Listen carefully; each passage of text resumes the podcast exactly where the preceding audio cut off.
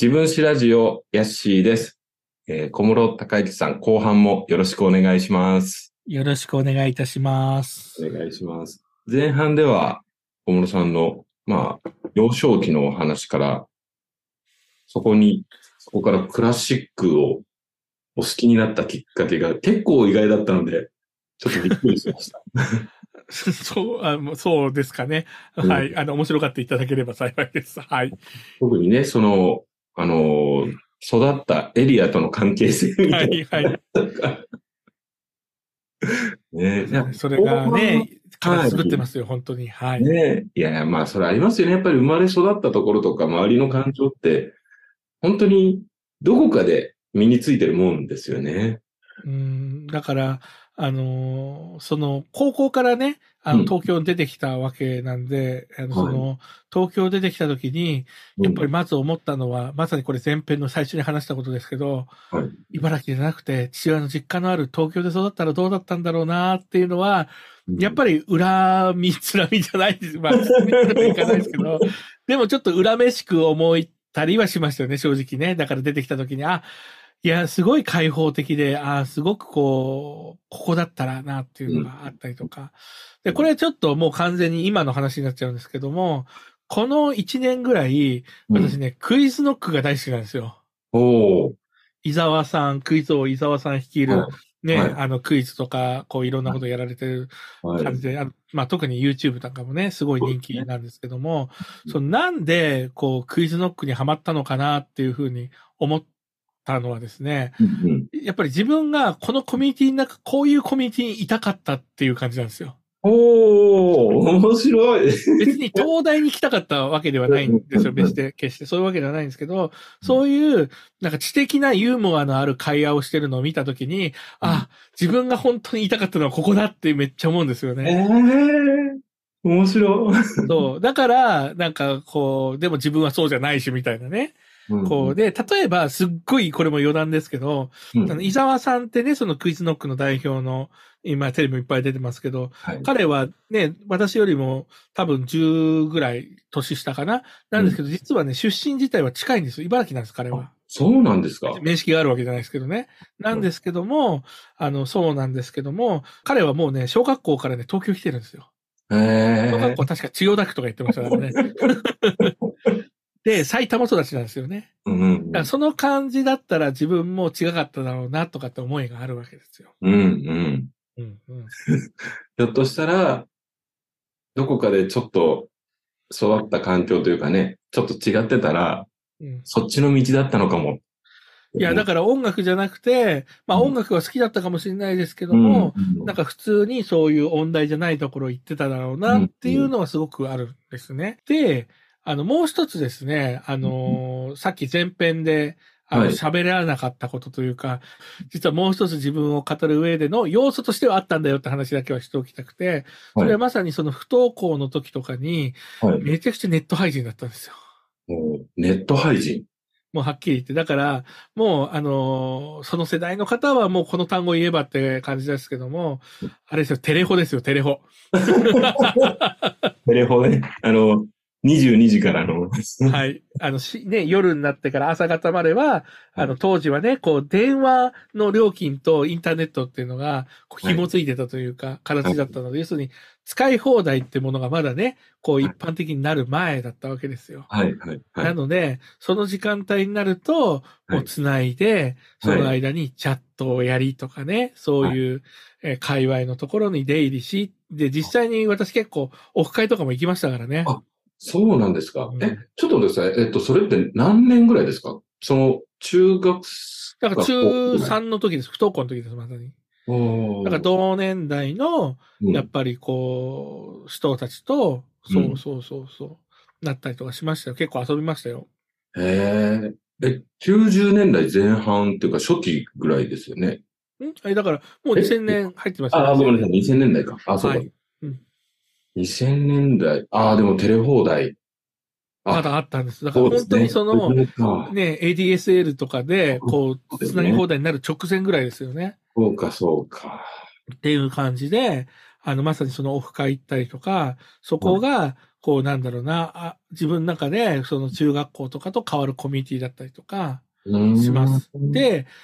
今もね、こうね、実は、まあいろんな人と出会って、まあ今連絡取ってなくても、今あの人どうしてるかなって思うこととかってあるんですけども、特にね、一人、ちょっと自分の中ではすごく感謝してる人がいるんですよ。はい。まあ感謝すべき人はいっぱいいるんですけども、今ここで話し出すのはちょっと一人だけなんですけども、それは当時ハンドルネームを、うん。えっと、まあ、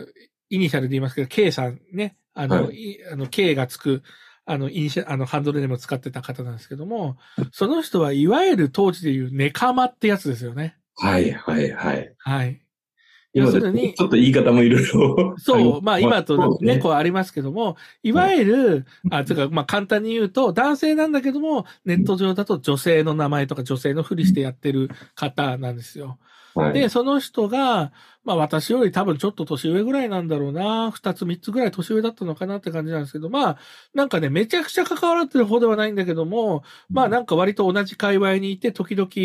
あの、なんだろうな、あの、二人だけでチャットで話すこともあるぐらいの関係性だったんですね。はい。で、その人が、えっ、と、私が最終的に、えっ、と、その、不登、不登校プラス1年で、えっ、と、受験勉強して、えはいその某音楽大学、別に私出してますけども、あの、その、の付属高校に入ることになりました。でも本当にそこに進学するんでいいのかな、みたいなことを実は迷った時期があったんですね。うん。うん。やっぱり、そもそも不登校だったってこともあって、新しい環境に馴染めるかなとか。で、その時にやっぱりその、中1の時の、なんかあの感じとか思い出しちゃったりとか、うんってことをしてすごく悩んだんですよ、実はひっそりと。で、うんその時に、その、私の背中を押してくれたのはその K さん。うん。うんその K さんが、いや、こうね、人生何も波風なくて、真っ平らなのってそれって幸せなの？みたいなことを言ってくれたんですよ。うん。その時にすごくハッとして、うん。あの、ここ行きますってなったんですよ。へえ。K さん元気にしてるかな？元気にしてるといいなであの、そう、他にもね、別の K さんとかもね、まあ、こんな、いろんなことがあって、こう、全然内容とか言えないですけども、いや、本当頼むからみんな幸せに暮らしててくれって、本当祈る人がいっぱいいますね。その当時関わった人は。それはそのインターネットの中の何かまあ、フォーラムというか、どこかのルームみたいなのに集まってた方っていうことですか？そうですね。私は、例えば当時で言うと、なりチャってあった、わかりますか？あ、わかんない。なりきりチャットって言あ、って、なりきりチャットね。はい、わか、ねはい、言って多分言うと思いますけど、要するに、特定の漫画のキャラに、こう演じる形のものとかうんあったりとか。で、うん。私は、あまり成り茶とかは、あ自分に合わないなっていう、要するに、自分自身ならで喋るのは何でもいいんですけども、うん。うん。あの、そういう、なんか成り茶とか合わないなと思いながらも、なんかその、つながりのある人の関係で、その辺の界隈の人と一緒に、あの、さっきも言ったオフ会やったりとか、そういった感じがすごくあったんですね。うーん。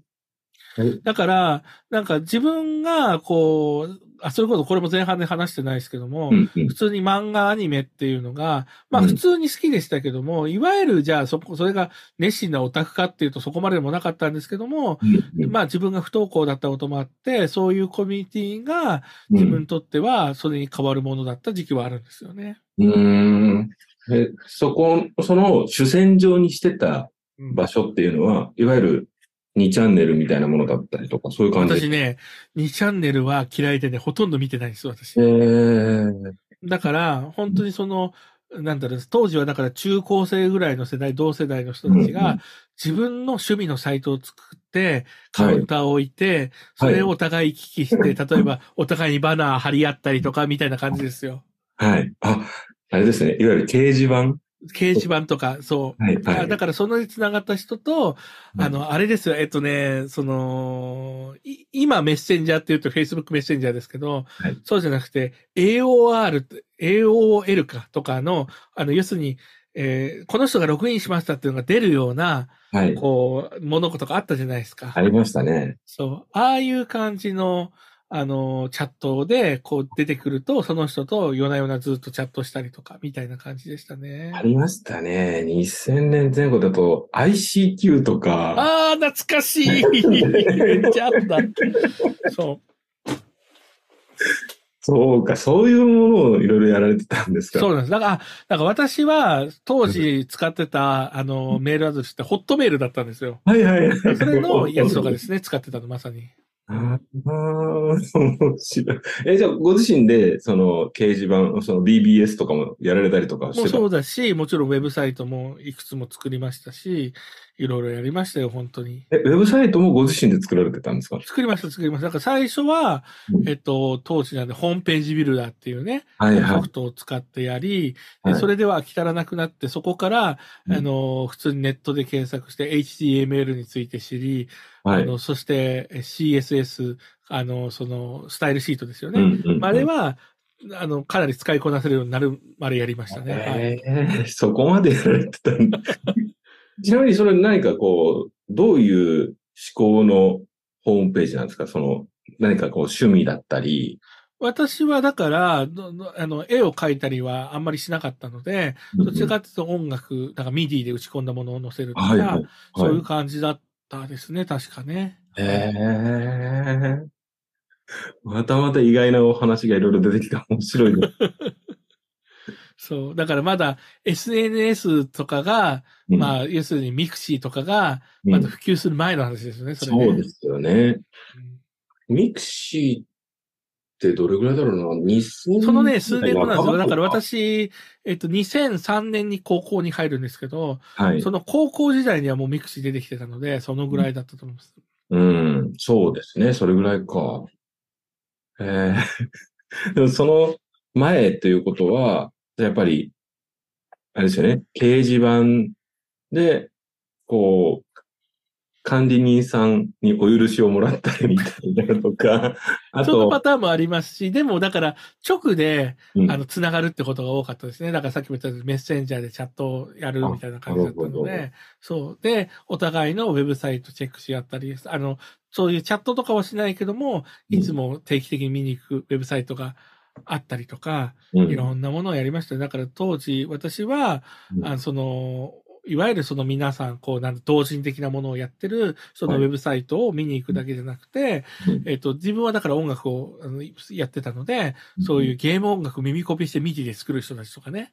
これが、まさにその後、 JASRAC の、こう、割と、こう、まあ当然ね、あの、はい今思えば当然ではあるんですけども締め付けがあって、そういうMIDI の文化っていうのが一気になくなっちゃったんですよね。だからその、かろうじてギリギリの、あの、DTM とかのそういう文化が、すごいネット上で花開いてたことっていうのを、はい。懐かしく思い出すんですよね。ええ それこそ、あれですね、その、学校とか以外に、もう一つの場所っていうことですもんね。そうです、そうです。学校はもう不登校でほぼ、うん拒絶してたので、自分はね。うーん。だからそういう、だからその学校関係の友達関係の代わりに、まあそれも学校も皆無ではなかったですけども、うんうんでもその代わりに、だからそういう知り合った人で、こう、オフ会やったりするっていうのが青春の思い出だったりするんですよね。うーん。飲み屋行ったな、誰々さん家行ったな、とかめっちゃ思い出しますよ。さっきおっしゃってた、その、ね、K さんとか。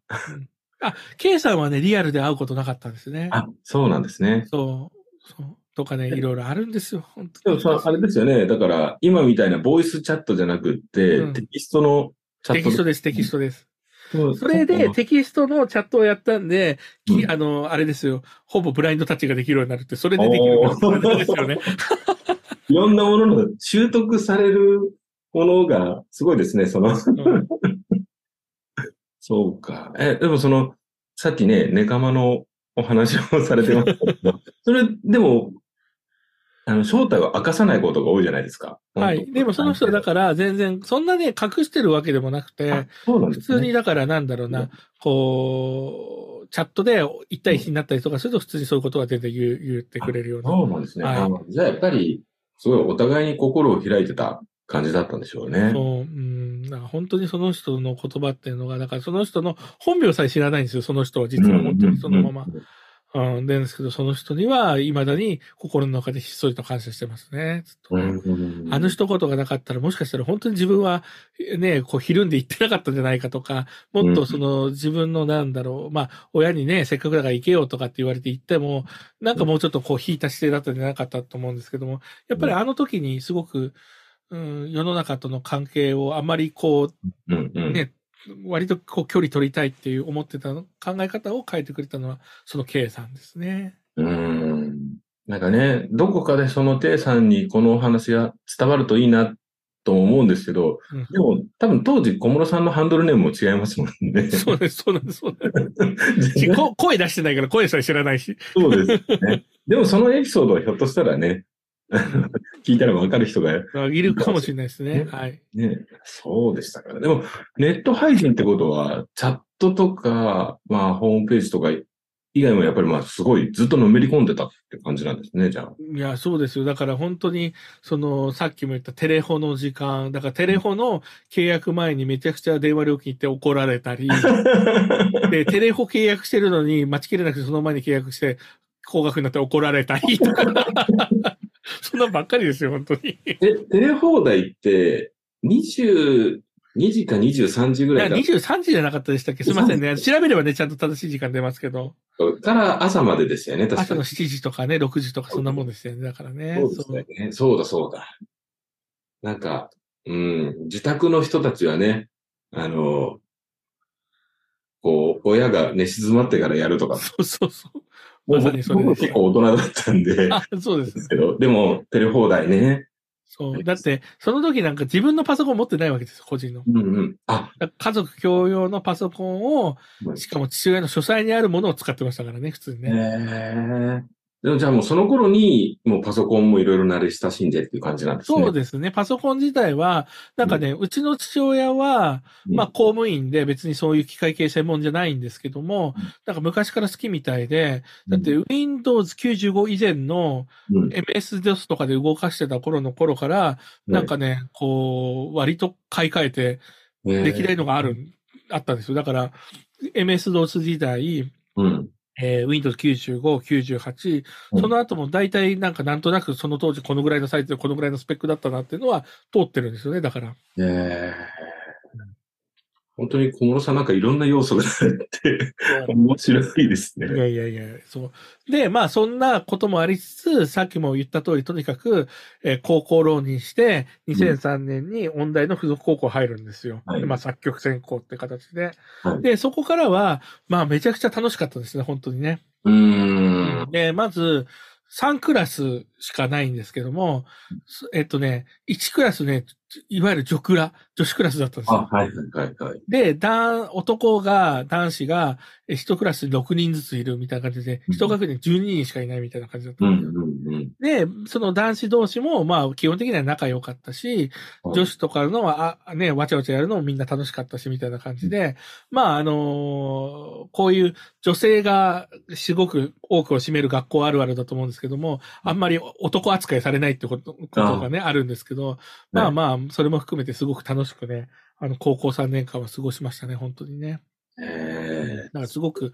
音楽を勉強するってだけじゃなくて、あの、うんすごくその青春的な意味でもすごく楽しかったっていうのは間違いなく言えますね。なんですけども、でもその間のこう、いろんな自分の中の価値観というか心持ちもその間もいろいろあって、ーはいまずこの高校入学した直後とかは、うんもうその反ヤンキーとかみたいなものとかがまだまだすごく強かった頃だったりとか、そはのカウンターとしてクラシック音楽ってもののすごく思考してたので、うんまあ早い話が、ポップカルチャーが嫌いになってたんですよ。おー、面白い。すっごい嫌いだったんですね。でも、もう例えば具体的に言うと、高1の時とかはドラム聴きたくなかったんですよ。おー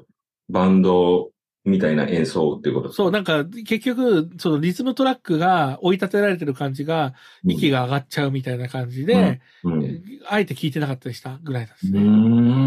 ね。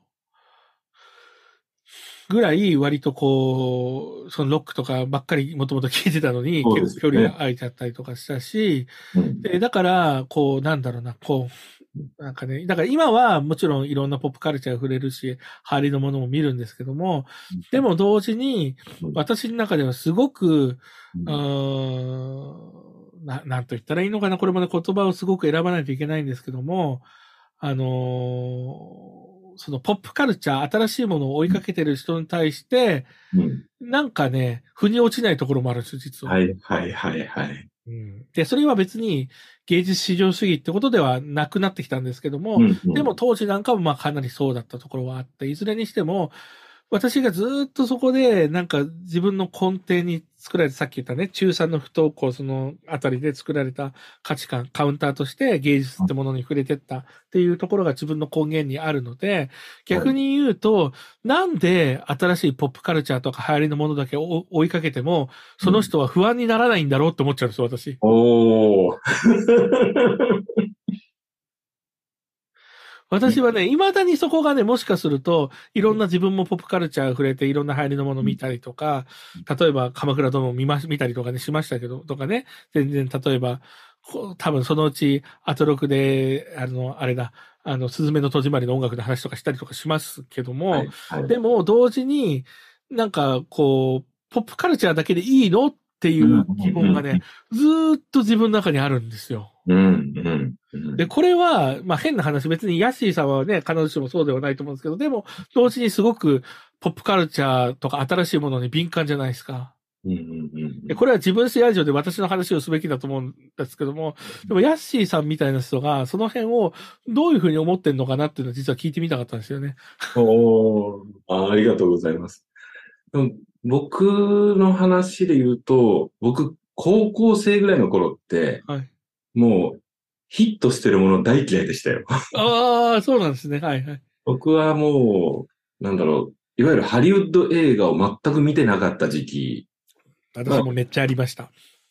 もう、僕、多分10代の頃は、対策映画を見るよりは、本当にいわゆる2番館みたいな映画館で、ずっとアメリカンニューシネマを延々と見てるようなで、なるほど、なるほど。が好きな人のことはやっぱり当時馬鹿にしてましたね。なんかちょっと、それをいろいろ経て、今はもう売れてるものでも、まあ何でも自分のチョイスで楽しめばいいかなっていうのと、世の中の人も、まあ、いろんな、ね、距離感というかそのコンテンツとかね、世の中の面白いものに関しては、まあ人それぞれだなっていうふうに思えるようになりましたけど、多分ね、20代、30代はまだちょっとひねてたかもしれないきっと私、今だから36ですけど、はい、まさにそれがまだ残ってるんでしょうね。それでいくとね。そう、だから、自分自身も触れようになったのに、まだそこがね、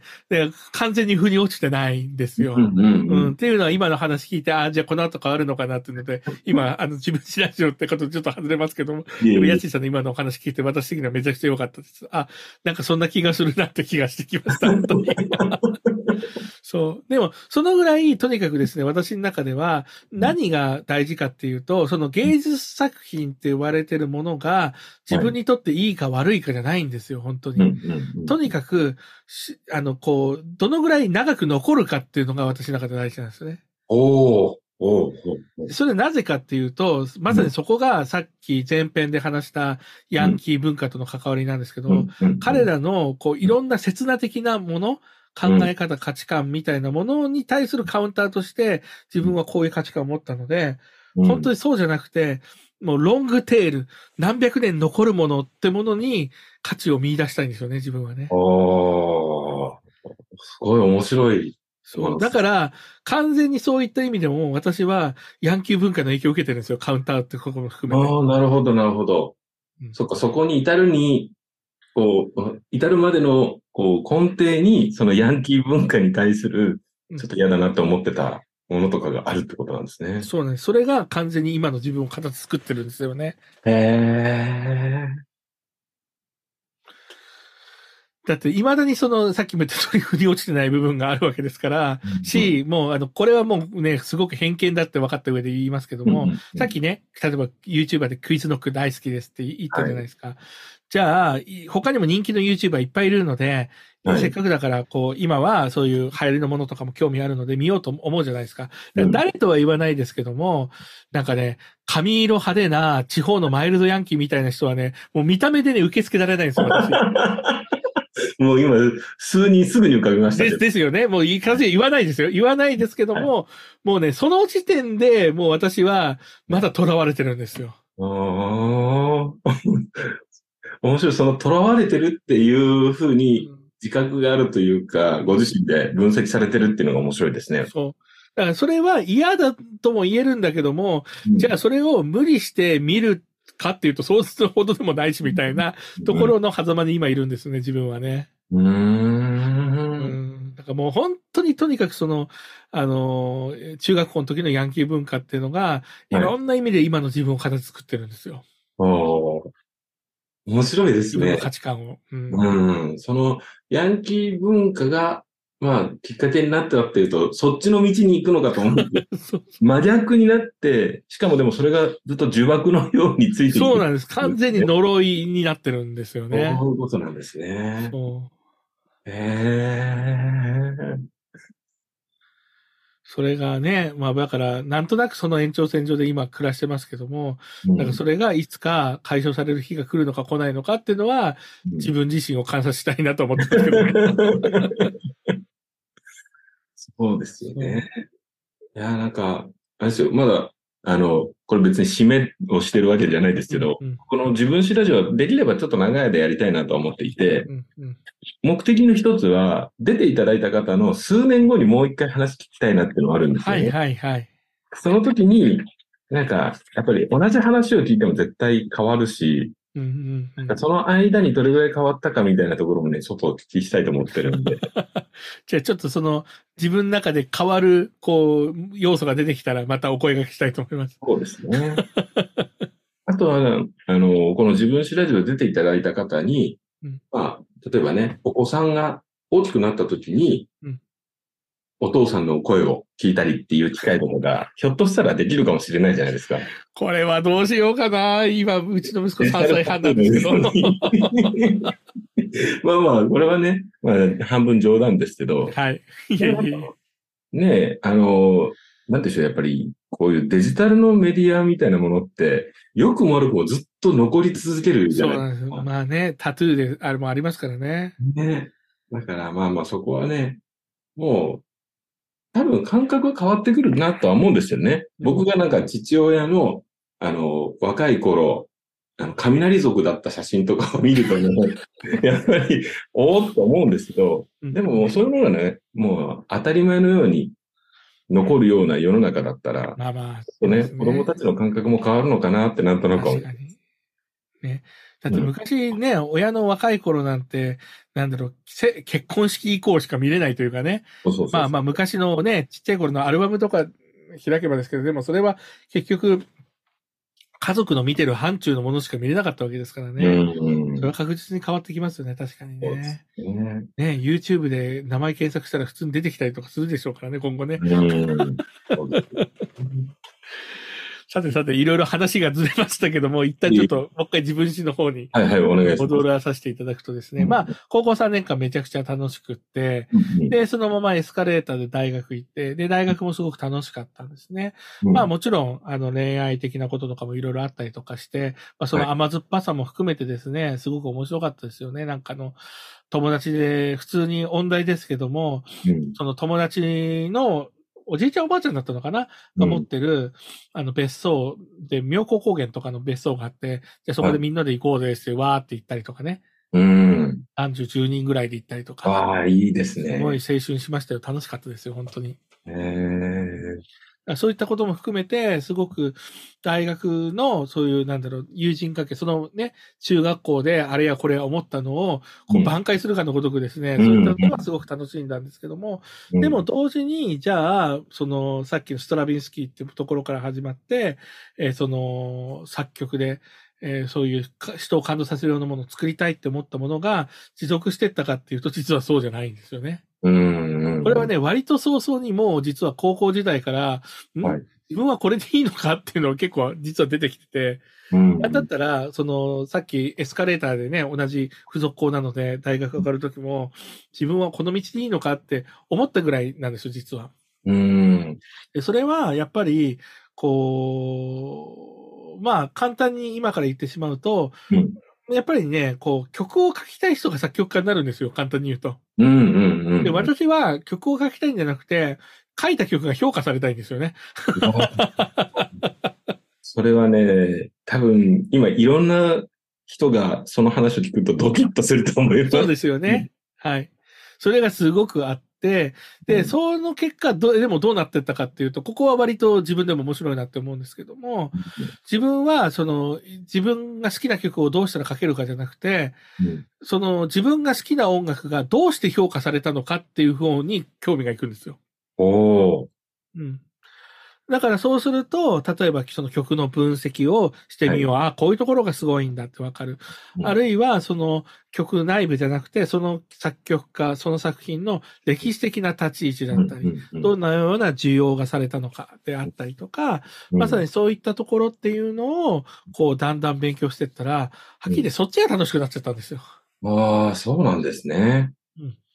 で、、だから大学院マスターは音楽学っていう研究する方行ったんですね。うんうん、音楽学ですね。そうです、そうですう。んうん芸大だと学理って言って、音楽理論の間を取って学理って言うんですけど、はい。うん、っていうものをやり出すんですよ。で、うんそれはそれですごく楽しかったんですけど、今度はじゃあ音楽学やった時に何が問題になるかっていうと、これ研究分野にもよるんですけど、はいまあ、やっぱり修士、さらにその後ドクターって進むためにはですね、やっぱりね、もうちょっと、まあしかも私その時もうすでにマイルス・デイビスを研究テーマにしてたので、はい。しかもなんでマイルス・デイビスを研究テーマにしたかっていうと、もうその研究テーマを選ぶ時点で、例えばこれがね、極端、まあ、わかりやすく言うと、ベートーベン、モーツァルトを選んだら、絶対にドイツ語やんなきゃいけないわけですよ。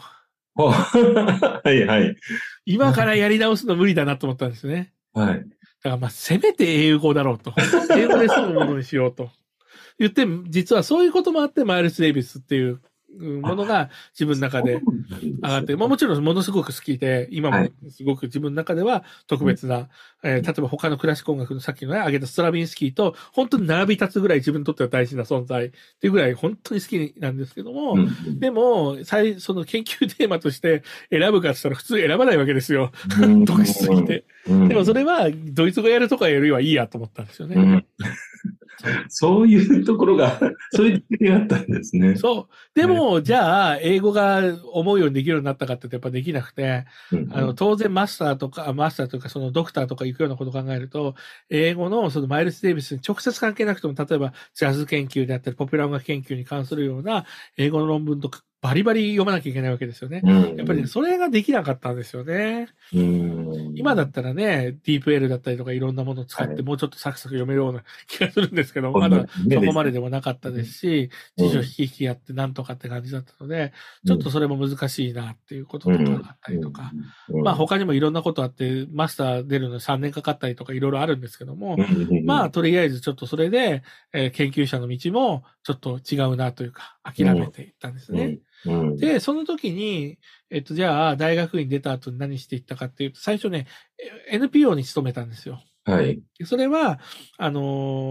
ーいわゆる、えっとこの世界ではアートマネジメントって言うんですけども、はい。要するにその、例えば、えー音楽とか芸術とかの、うん。あの、制作とか裏方をやってる人たちですね。うんそれをアートマネジメントって言って、まあ、学問にもなってたりとかするんですけども、どちらかというと、そっち寄りの、まあ、ある一分野をやりたくて、うん。えその方に進んだんですけども、でも結局、えっ、と、大学の助手っていうような話もあったりとかして、結局大学の助手を週4やってみたいな形の方で、うん。大学がまた、えー NPO から大学がメインになっていくんですね。大学の助手として働くのは。はい。で、その大学の助手として週4働き出した時に、うん。めっちゃピンポンだったんですよ。うん。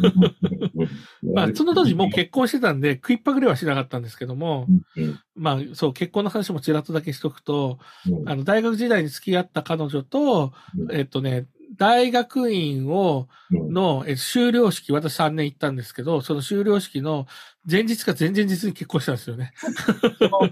その日、その日を選ぶっていうのもすごいですよね。それはまあちょっと、あの、都合でね、あの、あったのがそこだったってことなんですけども、そう。で、それで、だから、修了式出たら、しうん修了のとかの道の前に、え、なんで結婚したの？なんで結婚したの？ってみんなに質質問攻めにあうっていう、っそうだそうですよね。ていう修了式だったと記憶しておりますが、まあまあそんな感じで、あの、結婚は26とかでしたんですね、それで。うん。で、その後、えー NPO で働き、大学助手に戻り、うんでも、大学助手っていうのが、うんまあ、とにかく時給で安かったので、うんもうす結構ね、貧乏になってきちゃったんですよ。あ、このままじゃいけないと、なんとかしなきゃっていうことで、うんうん、どうしようかなと思った時にやり始めたのが音楽ライターなんですよ。あ、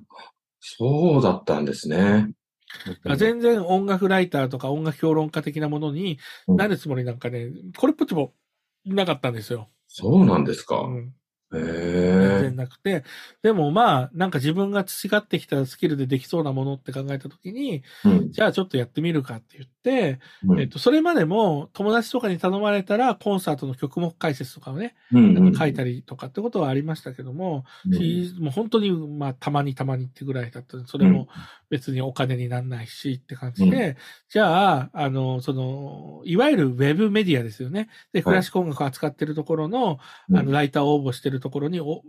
出してみようっつって出したうんら、採用してくれて、そこからね、始まるんですけど、それが、まさにね、えっと、2006、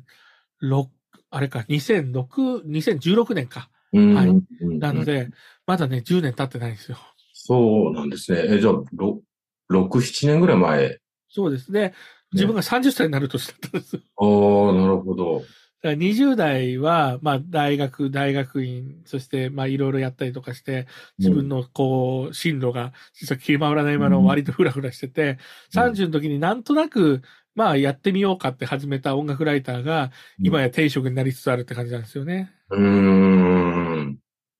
え、最初は、でもどうやって始めるんですか？その、ね、その、友人のコンサートの解説とかを書いていても、でも、お金にするところまで持っていくのって結構大変じゃないですか。そうなんです。だから、でもその、まあ、ウェブメディアで安いだろうなと思いつつも、とりあえずやるとこ、やんないとっていう感じじゃないですか。うんだからそれをやったときに、でも、過去に書いたものを出してくださいって言われるわけですね、当然。はい。で、その時にたまたま、まだ当時は、えっと、本当に仕事もなくて暇だったので、あの、ちょうどね、それがね、シン・ゴジラの公開された年だったんですよね、はい確かね。はい。で、シン・ゴジラの音楽を分析するような記事をノートに書いてたんですよ。はい。で、それを送ったらもう一発採用。おー。素晴らしい。で、そこから、えっ、と、まあそういう解説的な記事もそうだし、はい今までやってこなかったいきなりインタビューの仕事が来るわけですよね。うん、うん。で日本人の同年代のチェロ奏者のインタビューとか、日本人は確か最初それだったんですけど、それなんかはいいんですけども、うん同時にですね、うんあれですよ、いきなり、あのー世界トップクラスのワーグナーを歌うお世界トップのオペラ歌手のインタビューとかが急に来るわけですよ。へーすごいですね。え えー、みたいな、もう通訳いるかどうかさえよくわかりませんみたいな状況で、まあもういるんですけど、うん始まって、なので、あの、Facebook でつながりのあった、もうその分野、もう20年やってますみたいな感じ、20年、30年やってますみたいな、ベテランの、あの、うん。書き手の人に、すいません、今度こういうことやることになったんですけど、これってな、何準備すればいいんですかって Facebook で聞いて、そしたらすごい親切に教えてくれて、まあ、これ、これ、こんな感じで、時間としては結局こんなもんだから、このぐらいやっときゃ大丈夫だと思うよ、みたいなことを教えてくれて、それのおかげで無事こなせて、うん、は。い。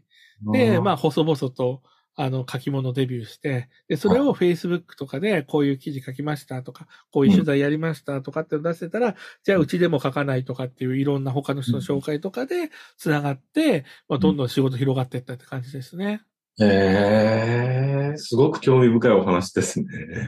でも、この業界はね、もう本当にそれしかないんですよ。だから、細、どっかで書き始めて、その書いたものの評判を見て、他のとこから仕事が来てっていう形で、もう増えていくって形なんですね。で、その時にでも大事なのは、なん、まあ、クラシック音楽全般できますっていうのは大事なんですけども、それだけだとやっぱり器用貧乏になっちゃって、うんなかなか難しくて、やっぱりこの人じゃないとみたいな分野を作っていくっていうのがやっぱりね、大事だなって、本当に今振り返って思いますね。うん、確かに。それでいくとまさにそこで自分が今まで培ってきたところがすごく生きてきて、うんまず、その、え作曲をやってたわけですよね。専攻で大学で。でだからまさにそういう、えー現代音楽って言われるようなものであったりとか、日本人の作曲家みたいなものが興味とストレートだったりするわけですよ。うん、だそういったものでもそうだし、さっきも言ったシン・ゴジラとかの分析とかもするようになってたので、その作曲家目線で映画音楽の分析もできます。はいとか、あとはその、マイルス・デイビスの研究してたので、ジャズもわかります。はい。みたいな感じで、どんどん自分のここもできますって範囲を広げていったんですよ。むしろ今となっては、あの、そっちの方が多いですね、仕事としては。うんうんうん、このキワキワの、他の人はあんまり、あの、やらないものというか、あの、うん人のことは、やりとやることが多いですね、だから私は。へえ。一番最初のまあ、きっかけの一つがそのシン・ゴジラっていうのもまた面白い。でもそのシン・ゴジラの時も全然お金にも、あ、まあこれはね、前ちらっと言ったかな？あの、アトロクでね、アフターシックスジャンクション TBS ラジオ出た時にちらっと言いましたけど、最初のきっかけは、そのリスナーメールなんですよ。あ、そうなんですか。ね、あれはムービーウォッチメンって言って、リスナーの見てきたものをご紹介しますってやってるじゃないですか。はい、あれで、最初、そ、あの、今の公開してるフルバージョンじゃないんですけど、それの大体、おおよその内容をカバーしたような、まあ途中までのバージョンみたいなものを、まあ、あの、まあ、あんな長くないですけども、まあでもそこそこの分量で書いて送ったんですよね。はい。それが不採用だったわけですよ。はい。で、不採用だったので、でもそれもったいないなと思ったので、そこからさらに、えっと、あれですよ。えっと、地元、その時はまだ配信とかじゃなくて、結構、あの、ツタヤとかで借りてたので、その、最寄りのツタヤで、えー、昭和ゴジラから全部見直して、はい、はい、はい。で、もう一回それを分析し直したっていう記事を一本書いて、で、それを公開した、ノートで公開してみたら、割とすぐバズって、うん、あの、まだまだシンゴジラ話題になってた時期なので、あっという間にね、2万とか2万5千とかいったんですよね。うんうんうん、が。で、最終的に今は3万5千ぐらいで止まってるかなぐらいになったんですけども、だからそういったものがやっぱりあった時に、あの、強いんですよね、本当に。えー、え、じゃあ、最初のきっかけは、アトロクにメールを送ったっていうところってことですか？まあ、言ってしまえばそうですし、じゃあ、なんでアトロクを聞くようになったかっていうと、そこもちょっとせっかくなので振り返ると、もともとその TBS ラジオっていうのは、あの、さっきも言ったと茨城育ちなので、カーラジオで聞いてたんですよ。ああ、車の中で。そう、もうひたすら車移動ですから、車がないと生活できないので、で、大体うちの両親は、まあもちろん何か CD 的な音楽かけることもありましたけども、TBS ラジオかけることが多かったんですね。へで TBS ラジオ、特に例えば、えー、小中学校終わった後に、例えば習い事迎えにね、うん、こう、習い事に行く途中なんか、大体デイキャッチかかってたわけですよね。デイキャッチね。そうそうそう。はい、とかみたいな感じだったり、ああ、あの時は夜これやってたなと、アクセスやってたなとかね、はい、いろいろ思い出すわけですよ。はい、そう、だからそういう意味だし、で、実質的にもっと楽しんで聞いてたのは、その小、小学校ぐらいの時は、あれですよ、今のあ日曜サンデーの枠でやってた伊集院さんの、あの、日曜日の秘密基地。はい。あれが大好きで、すごい聞いてたんですよね。ね、でも、日曜日の秘密基地は大好きだったんですけど、私ね、ジャンクにはハマらなかったんですよね。あそうで、さっきもからチラチラ前半で言ってた、年上の仲のいいとこっていうが、まあ、兄弟で、その上の方のお兄さんの方は、もうね、あの、あれなんですよ、深夜のバカ力大好き。はいはいはい。で、その影響で何回か聞いたんですけども、あまり自分は実は刺さらなくて、なんかジャンクには行かなかったんですね。そうなんですね。うん。なんかね、学生が聞くラジオって言ったら、まず、ジャンクかオールナイトニッポンっていう気がします。イメージですよね。はい。で、別にお笑いが嫌いなわけでもないし、なんならうちの父親結構お笑い好きで、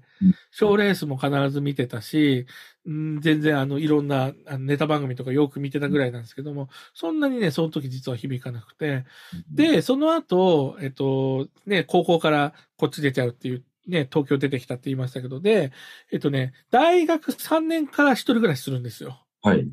で、要するに東京にあの下宿するようになるんですけども、そのぐらいから徐々に、うん、えっ、と、なんだろうな、ね、あの、その頃ってもうラジオ、ラジオ出てたのかどうか覚えてないですけども、でもなんかその頃からだんだん、その YouTube とかに上げられてるようなラジオ番組とか聞くようになってくるんですよね。はい、そういう上げられてるニコニコ動画とか。うん、で、大学院の時にもろハマりしたのが、で、マイルスデビュー研究してる時ですよ。もろハマりしたのが、いきなり夜電波なんですよ。おー、菊池成吉さん。そう。だから、いきなり夜電波で、あ、こんな面白いものがあるんだと思って、えー、成吉さんのファンになり、さらには、えっ、と、TBS ラジオが好きになり、で、そっからね、TBS ラジオの他の番組聞き出すんですよね。もう一回。そうなんですね。そう。へだから、何気に2010年以降なんですよ。TBS ラジオかっつりも、もう一回聞き出すのって。で、そこから、でもやっぱりジャンクには行かずに、それこそ玉結びとか、えっと、たまには普通に、ね、あの、大沢優里さんね、はい、こう、UU ワイドも聞いてる時もありましたし、そして、えー、いろんなものを辿った挙句、あの、まだ当時はタマフルですよね。はい、にも、あの、ウィーケンドシャッフルにも出会うっていう。はい。なんですよ。で、最初はだから全然、あの、いきなり夜電波の方が好きで、まあ、と、興味ある特集とかあれば、と興味ある映画の話とかしてれば、ウィーケンドシャッフル聞くぐらいだったんですけど、だんだんそっちの方に比重が寄ってきて、はい。っていう感じですね。で、だから本当に気づいたら、あのもう毎週土曜日がとにかく楽しみで、もう本当にこれがもうい、ね、もう一週間遅いよってぐらいだったし、えっと、それこそ、だからもうそのウィークエンドシャッフル自体に、はいあ、将来の夢の一つはこの番組に出ることって思ってたんですよ。おおすごい、いい話。そう。すごい出たかったですだから。そうなんですね。で、もう一つあと、大学院を出た後なので、2013とかかな？ぐらいの時に、うんえっとね、なぎらさんのジャズ・ザ・ニューチャプターも出会うんですよ。はい、私は出会出会ったのは割とちょっと、あの、こう、シリーズ的に言うと遅くて、でもなぜ出会ったかっていうと、あの、ジャズ・ザ・ニューチャプターのマイルス本が出たタイミングだったんです、それが。はい。で、それを読んですごく今までにない視点でめっちゃ面白かったんで、それでもう、あれですよ、ツイッターのなぎらさんの DM だか、メールは、最初はメールかな？かなんかに、うん。あの、連絡して会ってくれませんか？つってなぎらさんに会うんですよね。そうなんですえあ、直接いきなり連絡取ったんですね。そうそう。で、あの、あああいう、あの、気さくな人なんで、あの、じゃあ、じゃあ、ここでみたいな感じで、はい。で、池袋の、あの、あそこの、あの、とこにあるカクルルかな？で、最初に会って、で、2時間ぐらい喋って、あ、お面白いね、みたいな感じで、それで、なんかその、なんかあればって感じで、その後、まあ、すぐじゃないですけども、単発でお仕事もらったりとかするようになって、で、そのジャズ・ザ・ニューチャプターにも書かせてもらったりするようなことになって、だから自分の中では本当にその、えー出たいと思ってた、あ玉倉、今はアトロクですけど、うんとか、こう自分が面白いと思ってたジャズ・ザ・ニューチャプターとか、そういうの書けるようになったり、っていうのは本当に自分の中では大きなステップだなと思いますよね、その後ね。えーもうその、あれですね、えっ、と、いきなり夜電波は、なんとなく、つながるというか、小室さんとね、こうまあジャズかけてたり、クラシックもいきなり夜電波ってよくかけてたじゃないですか。はいはい、現代音楽もあれかけてましたからね。聞いてるとわけがわかんないように。そうそう。それがもうめっちゃ楽しかったですよね。こう、ね、それこそ、ウィークエンドシャッフルって、まあ、カルチャーはすごいたくさん取り上げてますけど、やっぱりもともと歌丸さんがね、やっぱりヒップホップの方だったり、うん。あと結構かかる曲ってアイドルの曲が多かった。はいはい。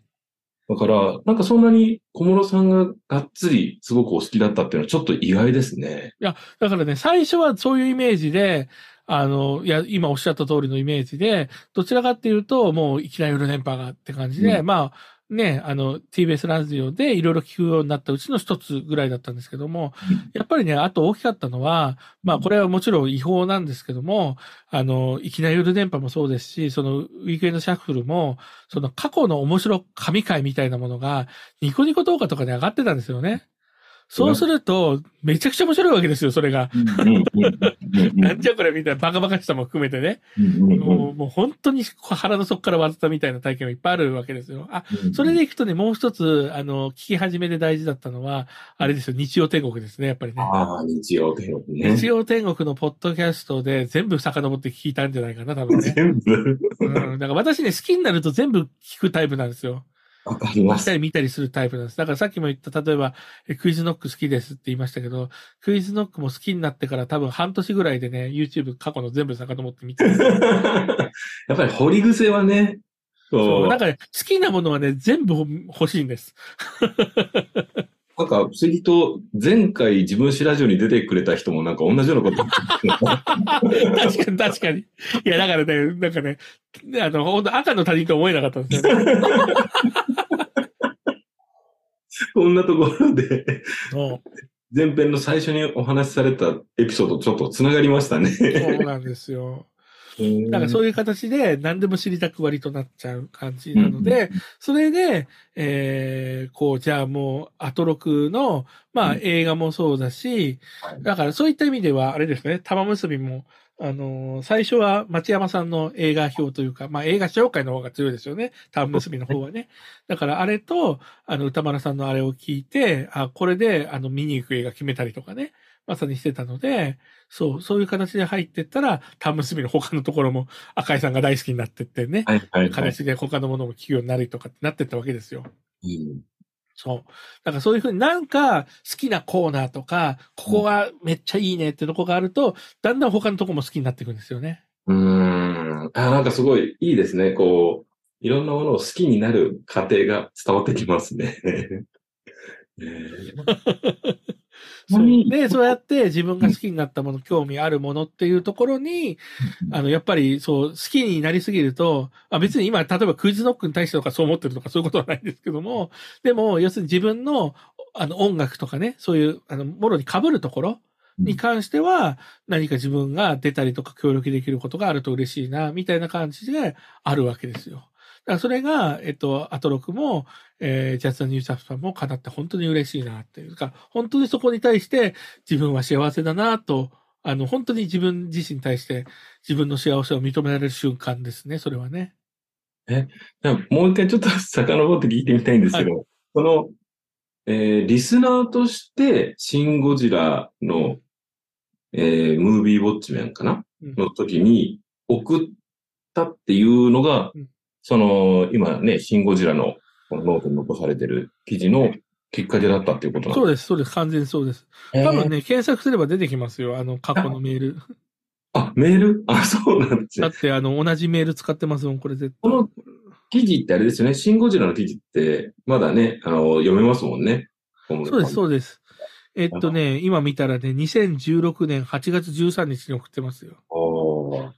その瞬時に出てくるのもすごいですよね。いや、だって、今普段使ってる、あのね、G、あの Gmail 検索するだけなんで。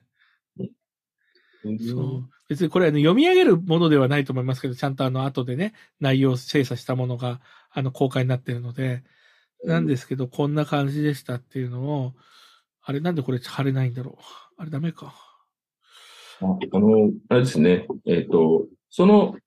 アップされてた記事は、確かに小室さんのホームページでもまだ読めますもんね。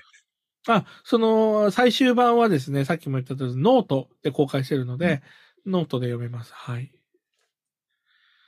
ちなみに、あちなみにね、今、あれです。あの、このチャット欄は文字数が多すぎて貼れなかったので、あの、うざいと思いますけども、その、自分史ラジオのツイッターアカウントの DM にね、送りましたよ。やった。ありがとうこんございます。な長いの読まれる、まあね、もちろん長くても、はしょって読まれてることがあるからと思って送ったと思うんですけど、まあ、かなり長いメールを送ってますね。嬉しい。ありがとうございます。はい。えーえ、その、その送られた時点では、まあまあ、本当にリスナーじゃないですか。それ以外にもメールを送ったりとかはされてたんですか？メールは、えっとね、いきなり夜電波は送ったことがありますね。で、いきなり夜電波はしかも、えっと、まあ、この別にこ、ここでこういう話しても知らないんですけども、なんかこう、あれだ、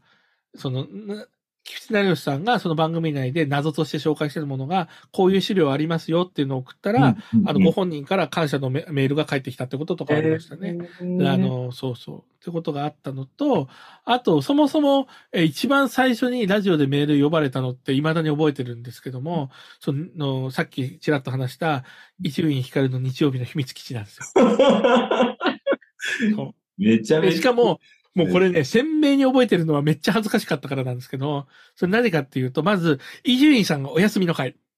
はい、はい、はい。で、代理が、えっ、と、クリームシチューのお二人。はい、はい。で、えー確か有田さんだったと思うんですけども、そのね、クイズを前編でやるみたいな、あの番組時々その、あの、すごいそういう企画をね、あの、伊集院さんいるとこもやってましたけど、その時も、あのークイズみたいな形なんですけども、その第一問みたいなことでメールを送ったんですよ。でん。、そしたら、めちゃくちゃ間違えてる例として有田さんに読まれたんですよね。で私多分入力しし間違えたしねと思うんですけども、そう、その例として読まれるっていうのが、えー。それがね、あの、生まれて初めてラジオであのメール読まれた瞬間ですよ。いい、いいエピソード。ああ、そうか、そうですよね。そう。いう恥かいたから、恥かいたって別にね、本名を呼ばれてるわけじゃないから本人がわかんないんですけども、だからい異様に覚えてますね。いや、他にもいろいろラジオというか、その、例えば、タマフルとか、アトロクにも、リスナーとしてもメールは時々送られたりしてたんですか？いや、でもね、あのーあ、タマフルは今メール掘り返すと、タマフル24時間ラジオ企画公募、はいはいシン・ゴジラ、はい。あと、マイルス・デイビスの、あの、あれ、あれだ、あの、電気映画でもない、あの、なんか不思議な映画があるんですけど、それぐらいかな？その3つぐらいで、それ以降はね、あの、実はどうやってアトロクに出るようになったかっていうと、あの、これはきっかけ実はな、なぎらさんなんですよ。そうなんですね。あ、そうです。有田さん出演されてましたもんね。まあ、で、これがどういう順番かっていうと、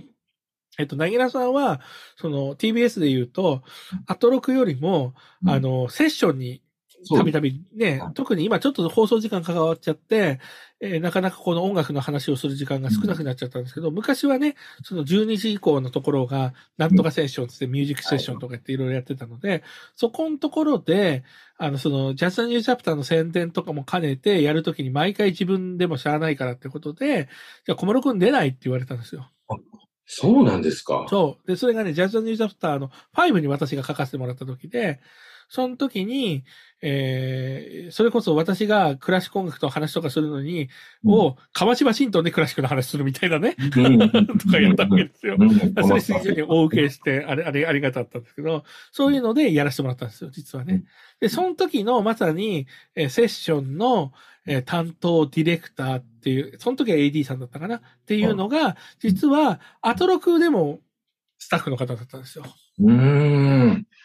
なので、それでそのセッションの収録した後に、だからその収録前後かに、いや、もちろんセッションも聞いてるんですけども、私はもう、アトロクが大好きで、はい。はいヘビースターなんですって、あの、タブフル時代から聞いてますっていう話をして、ああ、ありがとうございますってみたいなこと言われ、譲ってる時にはい、例えば、アトロクで、12月ぐらいに、とかね、こう冬の時期に、大工特集とかどうですかって言ったら、あ、面白そうですねって言って考えときますって言われたんですよ。うんうんうんうん。で、それで、それを話したのがですね、最初あれですよね、多分、あの、それ収録したの夏、7月、8月とかですよ。うんうんうんで、実際に12月ぐらいにメールが来て、あうん、やりましょう、やりましょうって来て、それでね、出ることだったんです。そうだったんですね。へえ。すごい。そうか、一番最初って大工特集でしたっけ？そうなんです。アトロクは大工特集だったんですね。はい。だから最初、7月に、えーっと、セッションに出て、その後にね、あの12月にもう一回声かけてもらって、まあそこが割とうまくいったのと、でもその後2回目のこう話とかは来なかった、すぐは来なかったんですけども、その後あれかな？確かあの、えっと、蜂蜜と遠来、ね、蜜蜂と遠来か。蜜蜂と遠来の、あの、時にもリスナーメールを送ったら、それは一度出演してるので、ちょっと取り上げてもらったりとかして、はいそしたら、じゃあ、もう一回呼ぼうよみたいな感じで、また別企画で呼んでもらってって形で、だから自分でもうまくアピールしながら、継続的に出てってる感じですね。今視点だよね、その、いろいろ、こう、取り上げられてますもんね、その小室さんはね。そうなんです、そうなんです。その時に。いい映画ですしね。そう、いや、良かったです。素晴らしい。うん。まあ、みたいな感じですね。で、アトロクには、えで、特に、んあの、これは去年なんですね、おと、ん？去年とかかな？ちょっと今忘れちゃいましたけども、今ちょっと一応記録をざっと見ると、あれか、2020年、なんかもう一昨年ですね、はいぐらいから、あの、金曜日のね、あの、フューチャーパストって呼んでますけど、振り返りコーナーに出させてもらうようになってから、割と頻度高く出るようになりましたね。そうですよね。はい。うん。いやーよく出られてますし、あ、すごい、すごいですね。その、今使ってるパソコンだからっていうのもあるかもしれないですけども、即座に検索で出てるっていう そうなんですよ。意外とそういうところも、なんかね、あのー例えば、領収書取りまとめたりとかそういうのは苦手なんですけど、はい割とそういうものは、あの、こう、取りまとめてたりするので、えーパッと出たりします。いや、あれですね。僕もラジオ好きですし、もちろん、アフターシックスジャンクションも好きなので、その最初の出るきっかけみたいなお話聞けるのすごい嬉しいです。そう、そういう感じでした。だからね。うん。うんそう。で、あのーそのアトロクに、あの、うん出たより前ですけども、もう一つやっぱり大きかったのは、その、2016年、まさに音楽ライターとして活動開始した時から、ご縁があって、今私辞めちゃいましたけど、オッターバっていうね、もともと TBS が初めて独立したんですけどもクラ、シックの、はい、専門のインターネットラジオ局があって、そこでもね、丸4年ぐらい、なんやかんやでやらせてもらって、特に後半は、もう本当にああれはね、ワンマン放送なので、あの、地方 FM みたいなイメージですね。喋りながら卓いじるんですよ。うん。それで人だから4、5時間放送するのとかやらせてもらったので、それでやっぱり一人喋りとか、リスナーのこうメールをね、こう反応しながらやるのとか、本当にそれが鍛えられましたね、ラジオって意味ではね。その時に、すごくその筋肉が鍛えられたというか、うん。だから、だって普通に考えたら、あの、TBS ラジオ出ても、なかなかうまく話せないじゃないですか。いやいやいや、でもあの、ね、基本は皆さんおおしゃべり上手な人多いなと思いますよ、やっぱりね。てか、それはもちろん、あの、即席じゃなくて、事前にちゃんとね、スタッフさんが打ち合わせて、あの、うん喋りやすい台本作ってくださるからなんですけども、うん。でこう、小室さんは本当にお一人でお話しされるラジオも、すごく、やっぱりお上手っていうのは、やっぱりその時に、あ、そうですね。確実にそれが大きかったですね。はい。し、まあ、もっと元たどれば、その、大学院卒業した2013年から、コンサートのプレトークみたいなことをやる仕事をやってるんですね。それ、がね、本当にやっぱり、あの、大きかったですね。それがとにかく人前で音楽について話すってことに対して、やっぱりね、最初分かりづらいとかね、うん早口だとかいろんなことを言われながらも、うんだんだん早口のままではありますけど、前よりは多分伝わりやすくなってたりとか、いろんなことが本当だから2013年から、だからって考えると本当にね、来年でまだ、だからこの今年いっぱいで、だから来来年の3月ぐらいで、本当にね、丸10年みたいな感じなんですよ。こういう人前で音楽を喋ることをお仕事にしたっていう意味では。うんだから本当にそれが、もう本当素地ですね。それとオッターバドっていう。うん、うーんすごい、なんかこう、一気に小室さんのキャリアを、でなんかこうね、今いろいろ自分でやろうと思ってる人にもすごいなんか刺激は、なんか与えそうな感じのお話ですね。いやなんかあの、そういった意味で言えるのは、やっぱりね、自分が、あの、好きな界隈っていうところには出入りした方がいいし、なかなかこう、つてができなくても、その近くにいたりとかすると、チャンスがあったりとかってことがあるので、うん。まあ、要するに、あの別にね、透明で眺めてることが悪いわけじゃなくて、それはもちろん自由なんですけども、もし自分がそこに加わりたいと思ったら、ちゃんとその近くに、あの、あんまりご迷惑にならない形で居続けることですよね。あとね、あの、例えばそういう時に、これできるって聞かれた時にもう即答でやりますって言うとかっていうのはよく言そう、まあまあ、あのね、もちろん迷惑にならない程度には考えた方がいいと思いますけども、でもやっぱり、あの、絶対背伸びし続けないことにはね、あの、いろんなこと回ってこないのは間違いないですね、本当にね。それはすごく思います。そのね、インタビューのお仕事とかもされたことない時に、そうそうそう。ね、挑戦されたりっていうことがあったからまさ、にまさに。今やねは、いろんなことに広がってるんですよね。本当そうですね。だから、こう、まあ、本当にいろんなお仕事をさせてもらってるんですけども、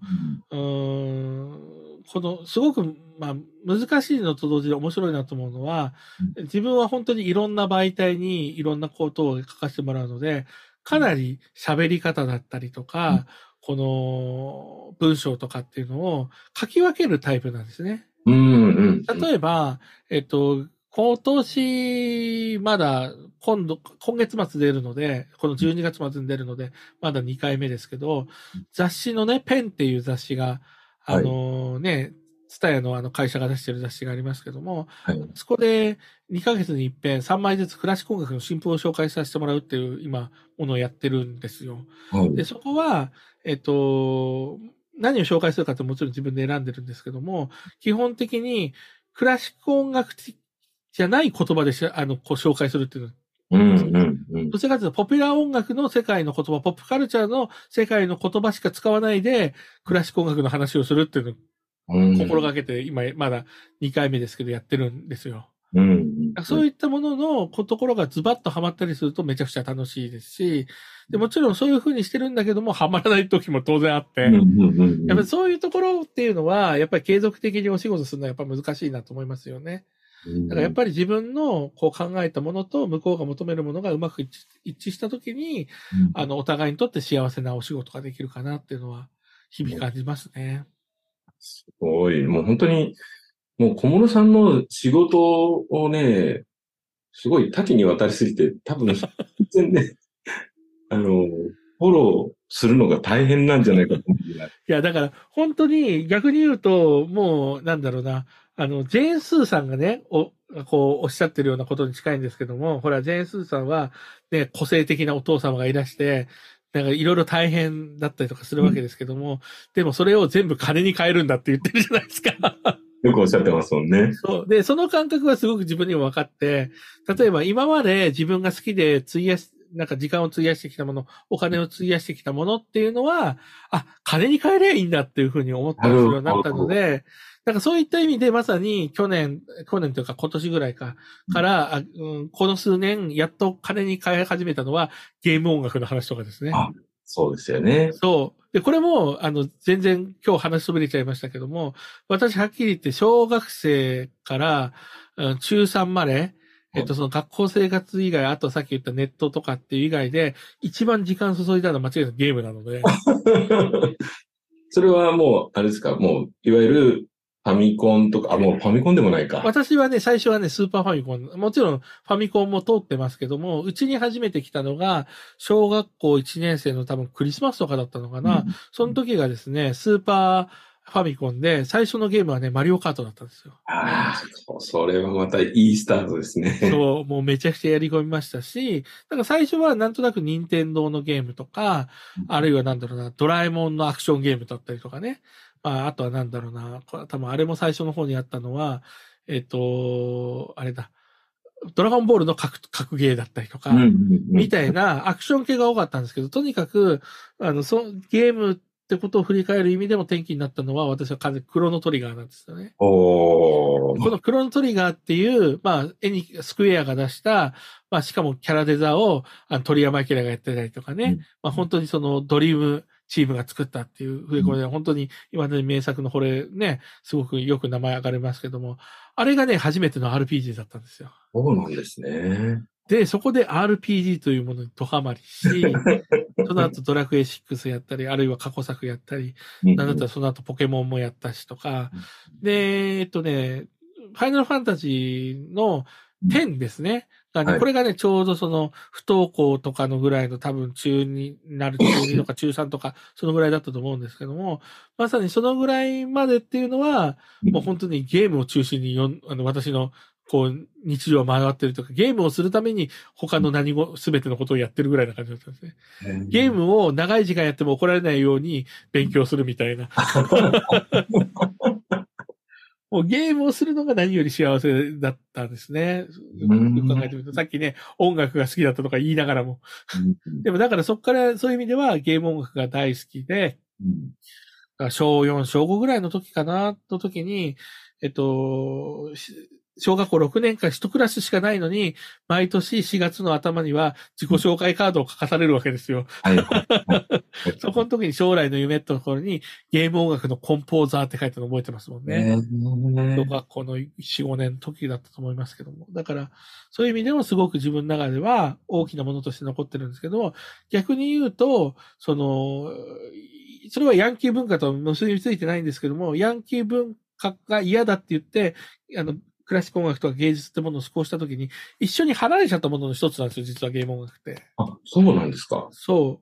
う。なぜかっていうと、多分、私は、そう、ゲームはすごく楽しいけども、これを何時間やっても将来の、に繋がるのだろうかみたいに思っちゃったんですよね。うん、うん、うん。うんそう。だからどちらかっていうと、切な的な楽しさみたいな方に取っちゃったんですよ。うん、うん。でも自分の中では、まあ、確実に10代の一番こう良かった思い出みたいなものはやっぱりゲームの中にあったりとかするわけなので、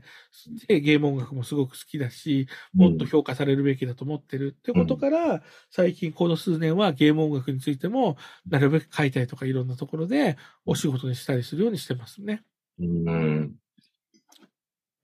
確か、あれですもんね。あの、愛知県の長久手市でのはい。応援をやらせてもらいました。されてて、そこでもゲーム音楽を取り上げられたりとか。はい。で、それは、しかもなんでできたかっていうと、そこの施設の担当者の人が、ほぼね、同世代なんです。あの、男性二人なんですけど、私のちょっと下と私のちょっと上って二人なんですね。はいだからね、もうね、ふ触れてきたもうカルチャーが近いので、もうそれやりましょう、それやりましょうみたいな感じで、すぐ決まるんですよ。あの講座もすごくいいですよね。ありがとうございます、本当に。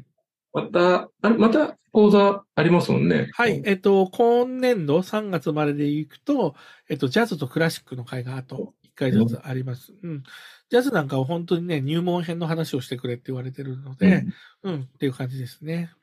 うん。いやーありがとうございます。なんかすごい、いろんな話が聞けたし、なんかね、お聞きしたいなと思ってたところもかなり聞けたので。そうですか？あよかったです。なんか、もう自分、ね、さすがに全部を全部っていうふうにはいかないじゃないですか。時間限られてる中で。うんだから何を話すといいかなとか思いながらね、こう思い出しながらいろいろ加えたわけですけども。うんなんか、他に何が、あの、ヤッシーさんとしては今日持ってたとかありますか？あ僕、だから、今日お聞きしたかったのは、サブカル面のところはね、ちょっとお聞きしたかったんですよね。はいはいはい。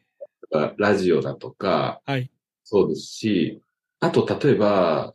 なんでしょうね。サブカルとか、その、いわゆるカルチャーのお話聞くときに、雑誌の話とかだとね、結構わかりやす。いはいはいはいはい。なるほど。あ、じゃあ雑誌を何読んできたかだけ軽くお話しします。これね、そんなに面白くないかもしれないですけども、なんかえっとね、最初にやっは普通に小学何年生みたいのを、あの、普通に割とお利口さんに読んでて、まあそれがあるあるでコロコロに変わり、で、読ん、自分が買ってたのはコロコロなんですけども、さっきからたびたび出てくるいとこがボンボンも読んでたので、それでボンボンも目を通してた。はいたまにね、見てたので、ボンボンのキャラクターとかも割と知ってるみたいな感じだったんですよ。で、その後、えっと、要するに、ウィークリージャンプ、週刊少年ジャンプと、あの、さっきもちらっと出たゴーゴーギターって雑誌に行くんですよ。うんうんうんうん。そう。坂崎さんが出てくるやつですそうね。。あと、そうだ、もう一つ大事なのが、これね、買う順番忘れましたけど、私の結構雑誌歴史で大事なのは V ジャンプなんですよ。おー。で V ジャンプがね、大好きだったんです、私は本当に。えーえ、何がやってる頃ですか ?V ジャンプの。V ジャンプはだから、あの、ゲーム雑誌ですね。あ、そっかそっかそっか。はい。だからゲームの最新情報、攻略情報とかっていう感じのゲームカルチャーは私は、だから、ほら、当時中学生とか、その小中学生、あ小小中学生ぐらいなので、さすがに、あなんかね、ファミ通とかはもうちょっと大人向けなんですよ。はいはいはいはい。ファミ通とかもこう立ち読みとかすることあっても、なんかね、ちょっとね、年齢が合ってない感じがしたんですよね。うんうんうん。だから私はもう完全に V ジャンプをめちゃくちゃ読んで、もう V ジャンプを毎月買うのがすごい楽しみにししてて、で、しかもその中で、例えば、あの、確か石塚優子さんっていうね、あの、それこそ週刊少年ジャンプとかで言うと、読者投稿コーナーとかのあれやこれやってたりするような漫画家さんとかいるんですけど、その人が V ジャンプで連載してた、犬眉毛で行こうっていうですね、もう本当に、なんだろう、くクソオタク、あの、こう、くだらない漫画みたいな感じで、まあ、あの、褒めてますよ、めちゃくちゃ。私大好きだったので。その犬眉毛で行こうがね、結構ね、サブカル的なところで言うと、結構影響としてはありますかね、その時期としてはね、すごいね。ねすごいなんかね、あの、要するにゲーム雑誌だったりとかするので、その、売れなかったはゲームハードとか、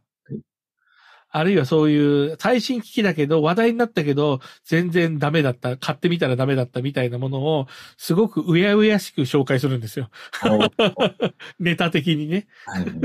そうそう。売れてないハードとかありますよね。そう。そういうのとかをネタ的にね、すごくだから愛情を持って紹介するんですよねう。そういうのもすごく好きだったしなとか。うん、で、さっきも言ったウィークリー少年ジャン、ね、週刊少年ジャンプは買ってたんですけど、でも買ってた時期で多分、小学校5年と6年とか2年間ぐらいとかで、私割と短いんですよ。うんうんうんうでん。ちょうどね、覚えてるのは、テニスの王子様、テニプリの第1回を乗った回が多分買った最後の時なんですよ。おーあそれぐらいの時期なんですね。そう。だからそこでジャンプは、興味あるものは単行本で読みますけども、週刊では買わなくなってくるんですよ。うんうんで、その後、何に行ったかっていうと、これちょっと雑誌じゃないものが一回挟まるんですけど、はいあのね、すごいね、ブックオフはよく行ってたんですね。はい。で、あの、ち近くではないんですけど、あの、まあ、親の車で連れてってもらうようなところで、うんそこで結構漫画を漁るんですよ。うんうんで、うちのお親なんかは、もうす、ブックオフで、えっ、と、美味しんぼ全部巻揃えてきたりとかしてたんで、それで美味しんぼかなり、まあ、少なくとも夫婦結婚ぐらいまで全然読んでますし、はい。ね、結婚してもなんで栗田さんって呼んでんだよとか思いながらね。そうだし、あとは、えっと、その子で、えっと、まあ、サンデー買うほどではなかったけども、すごく好きだったのをサンデーでやってた、烈火の炎っていうね、アニメ化もしたアニメで、あの、漫画だったりとか、それもね、ちょっとね、ちょっとエッチで、ちょっとグロいみたいな感じなんですようんね。そう、だったり。で、その後、あとね、高校入ってからは、もうひ、えっとね、少女漫画が好きだった。あ、高校入る前か。少女漫画が好きになって、はいきっかけはね、多分ね、フルーツバスケットですね。はい。はい。えー当時、えっとね、中学校ぐらいの時でアニメ化も第最初してたんですけども、そのフルーツバスケットから入って、要するに白戦車のはい花と夢系の漫画が好きになるんですよ。はい。それで、中3の時か高校入ってからか覚えてないんですけども、えっとね、1年か2年ぐらいね、花と夢買ってるんですよ、私。おーいい話ですね。そう、大好きだったんですよ。なんかその頃って、花盛りの君たちへもやってたしとかね、うんそういろんなものがあって、その辺を読むために、あの、買ってましたね。うーん。で、その辺まで来て、高校ぐらいで、花と夢を買わなくなってあたりからは、多分もう雑誌買わなくなってますね、定期購読はそうなんで。すね。あとはだから自分でお仕事で雑誌とかに書くようになって、えー逆にこう書いたものとして送られるようになってから、それ読むってことありますけども、うん、定期的に買うっていうのはなくなって、もう完全にそのことになると、最新情報はネットでって感じになっちゃいましたね。ねうんそうか、そうか。そうですよね。やっぱり、まあ、小室さんと僕だと、まあ、年齢が一回り以上違うっていうのもあって、うんあのー、やっぱりね、ネットがある時代と ない時代では、雑誌の立ち位置が随分違うんだなっていうのはすごく今痛感しました。もう本当に結局ね、そこの流行りしたりだったりとかっていうことじゃないですか。うんあるいは例えば、ね、ネットが出たもので変わったものってよく言うのが、あの、ゲームの攻略本ってものがもはや、あの、絶滅になったりとかしたんですけど、ゲームの攻略本とかって私大好きだったんですよね。うんだって、ものによってはゲーム持ってたのに攻略本持ってるのとかありましたよ、確かに。そうですよそれね。で内容を知るみたいな感じのね。そうそうそう。僕も自分が子供の頃にファミリーコンピューターが出ているので、はいはいはいはい。なので攻略本ももちろんですし、さっき名前が出たファミ通とか、うんあとファミマガは、もう第1号出たのも覚えてるぐらい。すごい。もう、もうそれはね、もうかなり上の50代、60代とかの人の話になっちゃいますけど。そうあそうか。いや、でも、だからそうなんですよ。だからファミ通とか、アスキーとか、うんこのうん辺はなんかやっぱりせ、上のお兄さんたちが読むものって感じですよね、私は。だからね、読んだことはありますけども、買ったりはしなかったですね。うーん。面白い。やっぱりね、さっきおっしゃってたそのネット配信っていう言葉がもう、多分そっちの方にどっぷりだったんだろうなっていうのね。そう。だからそ、そっちですよね。最新情報はネットにあるっていう感じの、もううん、世代になってった感じですね。だからデジタルネイティブとかではもう全然ない、途中で出てきたものですけども、うんうんし、例えば、えっと、ススマートフォンじゃなくて普通のね、ガラケーの i モードのドコモのものを、はい。えっと、中3の時になんとかねだって買ってもらって、うんね、まだそれもパケ放題じゃない頃でみたいなはい感じでね、そう、頃でしたよ。で、それで、ちょうどさっきも言ったように、ウェブサイトとか使ったりしてたので、この携帯用サイト作ってみたりとかね、うん。やってましたね。そんなこともやってたんですね。うんあだからそういった意味で言うと、あとだい、結構やってたのは、着メロ作りですよ、着メロ作り。はいはいはい。ミディの打ち込みやってたんで、もうそしたら着メロですよね。今度はね。そうか、作曲は、まあでも、されるんですか？今はね、もうほとんどしてないですね。編曲さえしてな、しなく、もう頼まれても断るようになっちゃいましたね。うんうん、だから本当に今は楽譜作るのって、フレーとか解説用の譜面を作るしかうんなくなっちゃいましたね。もう本当に。全然、あのーなんだろうな、こう、私個人としては趣味としてはめっちゃやりたいんですけども、なんかやっぱり思うように評価してくれないんで、うん。まあ、それね、あの、それそうだろうというか、な何言ってんだよって思うかもしれないですけども、あ、のー私が、こう、作曲、えっとね、その、さっきも言った通り、大学院で音楽学行ってからも、割とね、編曲は仕事としてやってたんですよ。うんその曲目解説とかと並んで。でもそれをやらなくなったのは、自分がこうやりたいってものと、こう書いてほしいってものが一致しなくなったんで、うん。そんならいいやと思って。っていう感じですね。私はやっぱり自分でこうやりたいってものをやってほしいっていうから書いてたみたいなところが当然あるので、それをお仕事としちゃうとそれが成り立たないってまあ当然なんですけども、うん。だったら別にそんな無理してやんなくていいやみたいな。それよりかは文章で求められるようなことをやってった方が自分には合ってるなって感じですね。うん。そうなんですね。いや、なんか、あれですね、このポッドキャスト、まあ、前編後編、まあ、2週間にわたって配信しようかなと思ってるので、ちょうどね、年末最後と年始最初に、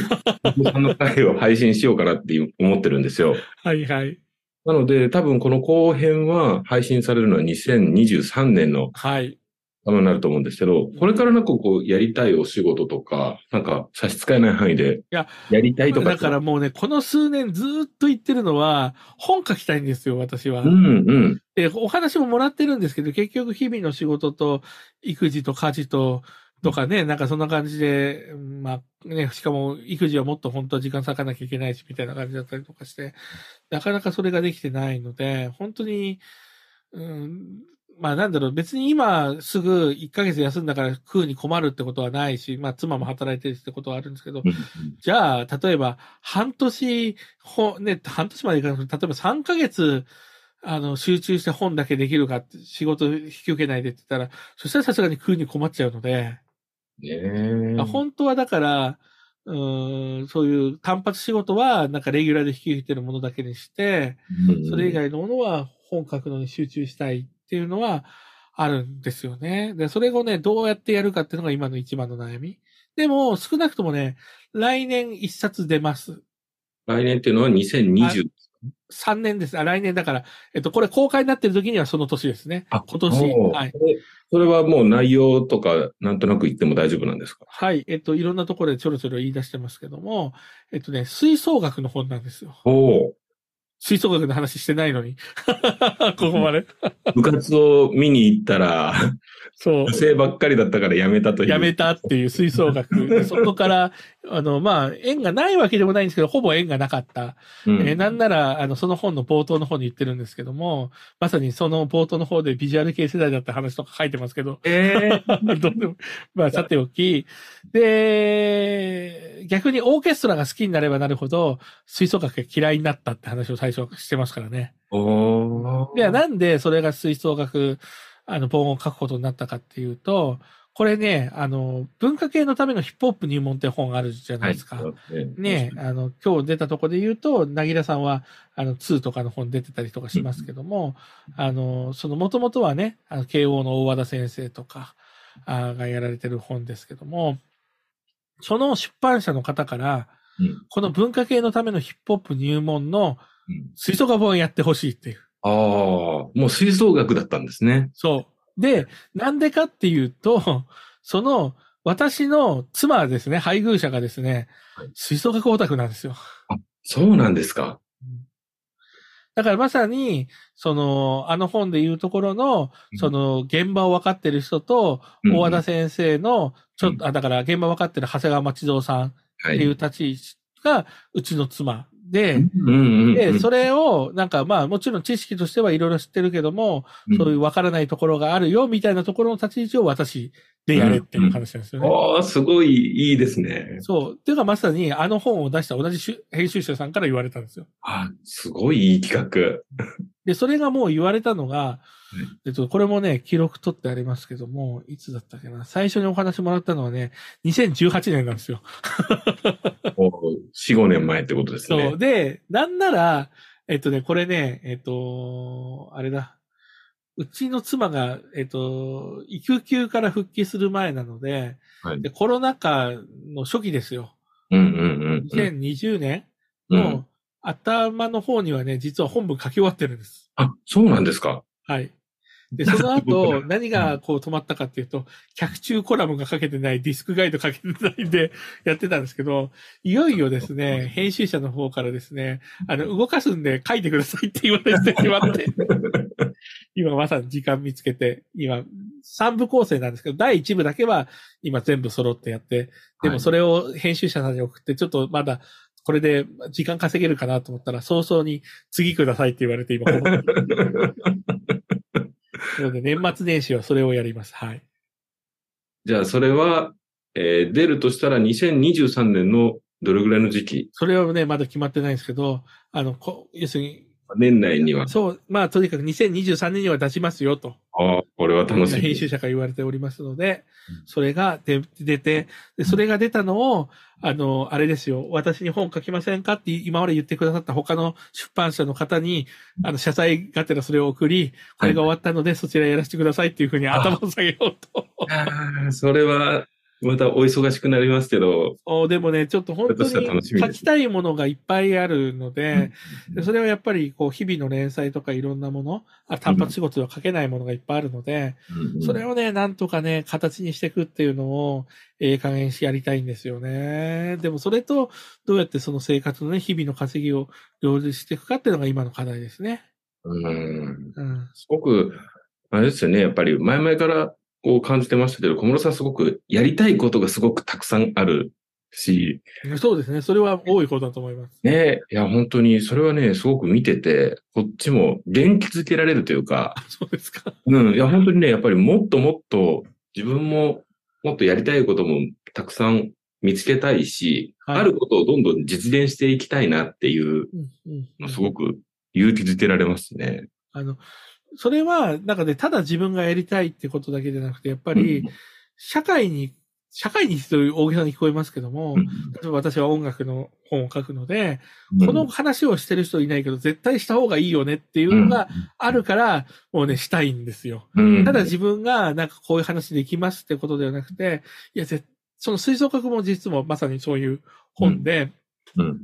どんな話をするかっていうとう、んその、なんだろうな、吹奏楽って、なんかすごく内輪の音楽に見えるじゃないですか。うんうんうんうん要するに、まあ合唱なんかもそういうとこありますけども、うん要するに吹奏楽をやってる人が聴く音楽みたいなね。うんうんでもなんでそういうふうに見えてしまうのか。うんでもそうじゃない部分はどういうふうにすれば、じゃあ外から見た人、要するに楽器を演奏しない人がどうやったら吹奏楽を聴く音楽として楽しめるのか。みたいなことを、あれやこれやいろんな角度から、しかも、こう、日本の吹奏楽需要っていう側面を今までにない角度で読み解きながら、あの、対話形式で分かりやすく話していくって感じなんですね。へえ、それ、あれですね、その、もちろん吹奏楽として、こう、読むこともですけど、その、いろんなシーンで、そういう現象ってあるじゃないですか。はいはい。その中だけで、こう、需要と供給を賄えちゃってるはい。っていうシーンが、もう今、頭にぼーっといくつか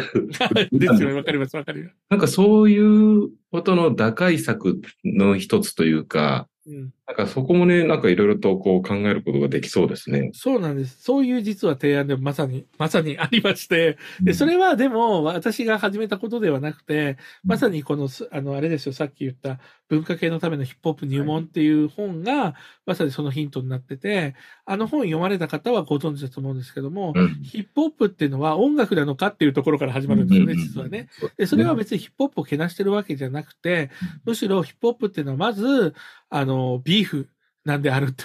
つまりゲー、で、ビーフと言い合ってやるゲームなのであるっていうね、ストリートのね。そこがまず先にあるんだっっていうところを理解しないと、なんかただ、こう音楽として聴いてみたいな話しちゃうと、やっぱ本質抜け起きちゃうよねっていうのと一緒で、はい、その、吹奏楽っていうのも、ただクラシック音楽みたいに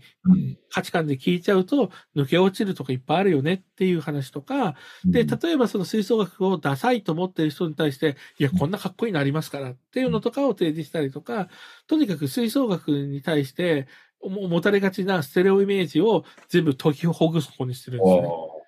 すね。うん、いいですね。これはすごい、また楽しみですね。そう。で、それはなんでできたかっていうと、私自身がもともと吹奏楽が嫌いで、で、うちの妻に逆に付き合ってから、だから結婚前のね、付き合ってる時代から、あの、そう、吹奏楽が好きで、まあ、付き合いで気に入ったりとか、いろんなもの聞いたりとかするわけですよね。でそこの時に時々反論しながらも、でもなんでこれがうちの妻とか、その吹奏楽好きな人にとって魅力的なのかってことを自分なりで考えたこともあるし、教えられたことと、それに対して自分で考えたことっていうのをミックスしたのがこの本なんですよね。完全にこう、その、吹奏楽オタクと吹奏楽が好きじゃない人が結婚したから生まれた本なんですよ。ね、いいきっかけですね。そう。だから、あの、これはね、あの、こう、実際に発売になったら、アトロクでもぜひ特集して、あの、紹介してもらいたいなって思ってて、うん、まあ、実際にぜひぜひとは言われてるんですけども、うん、その時に私としてはどういうふうに読んでほしいかっていうと、あの、まあ、必ずしも夫婦じゃなくてもいいですけど、その、で、もちろん、究極的な異性じゃなくてもいいわけですけども、うん、なんか、こう、二人の関係にある、こうね、恋人同士にあるカップルっていうのが、その付き合ったとか結婚したってことをきっかけにして、自分の興味ない世界に目が見開かされていくっていうものとして読んでほしいんですよ、はい、私は。はい。めちゃくちゃ面白そう。そう。だから、なんだろうな、こう、趣味はし、ね、趣味は完全にこう、ね、カップルとか夫婦で別れてることとかあるじゃないですか。別にそれはそれで全然いいわけですよね。でも、そこで自分がこれは興味ないし自分とは関係ないって思ってるところも、付き合ってみると面白かったりするよってことも、実は伝えたいんですよね。いいですね。そういうきっかけの一つになりますもんね。身近な人が好きだったジャンルに、そのうちハマっていくって、すごい幸せなことですもんね。そうなんです。だって私なんか生まってそういうふうにいろんな音楽好きになってきましたからね。うんうん、ねまあ最後の最後だからぶっ込みますけども、あの前半の方で例えば、えー、同級生でショパン弾いてる女の子がいてとかって言ってですね、で、ショパン聴くようになってて、その子が好きだったからですもん。最後の最後にいろいろと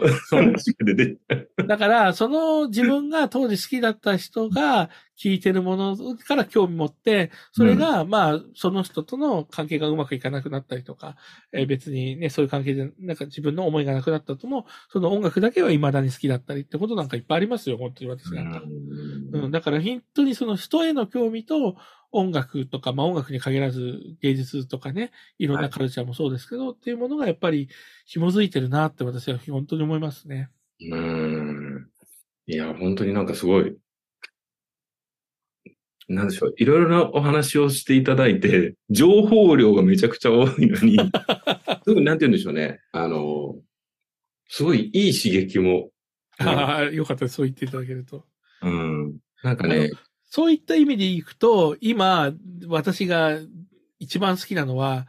あれ自分の息子なんですよ。うん。3歳の息子が可愛くて可愛くて仕方なくて、まあ、もちろんいろいろ大変なこともありますけども、でもその息子といろいろ話してるわけですよ、日々ね。で、しかもその息子が最近こう自分の中で好きなもの、興味持つものっていうのが出てくるわけですよね。はい、で、今、うちの息子が妖怪が好きなんですよ。妖怪うん。なんかね、いわゆるその NHK、E テレのね、お母さんと一緒の中とかで、その妖怪の歌があって、妖怪しりとりっていう曲なんですけども、それをね、気づいたらね、フルコーラスを覚えて歌ったんです。歌えるようになったんですよ。はい。で、それで妖怪が好きっていうんで、この前、あの、水木しげるの妖怪図鑑みたいなね、絵本の形のものですけど、買ってきて、はい、うちの妻は水木しげるの絵が苦手らしくて読みたくないって言うんですけど、まあいいよ、私が読むからってね。で、息子と一緒に読んで、だから多分息子がこのまま妖怪好きになったら一緒に妖怪いろいろ調べていくだろうな、みたいなこととかね。うん、うん。なんかそういうのがやっぱり自分にとって幸せなんですよね。面白い。なんか、いろいろなものに、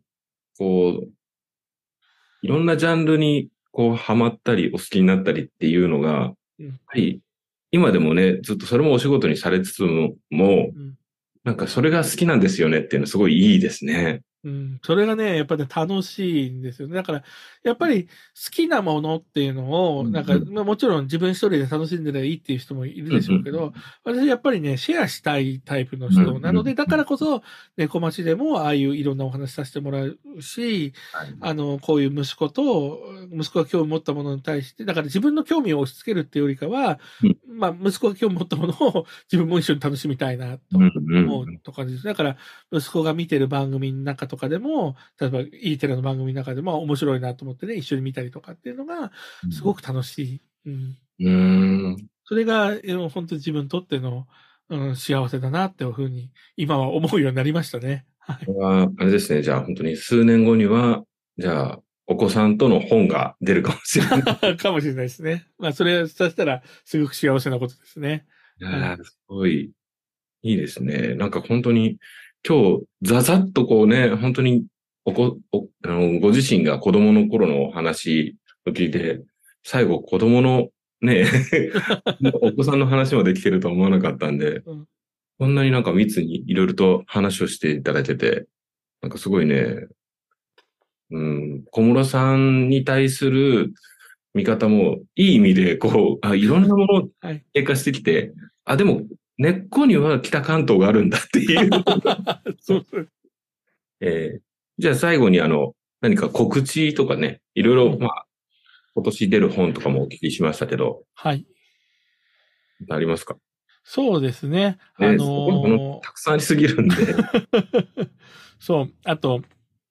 ね、これはあの、公開直後だけじゃなくて、いろんな時にね、あの、いろんなタイミングで触れる方もいらっしゃると思うので、まあ、前編でお話しした通り、ツイッターをフォローしていただくのが一番、あの、ありがたいのと、あの、さっきの前編でもお話ししたこれも、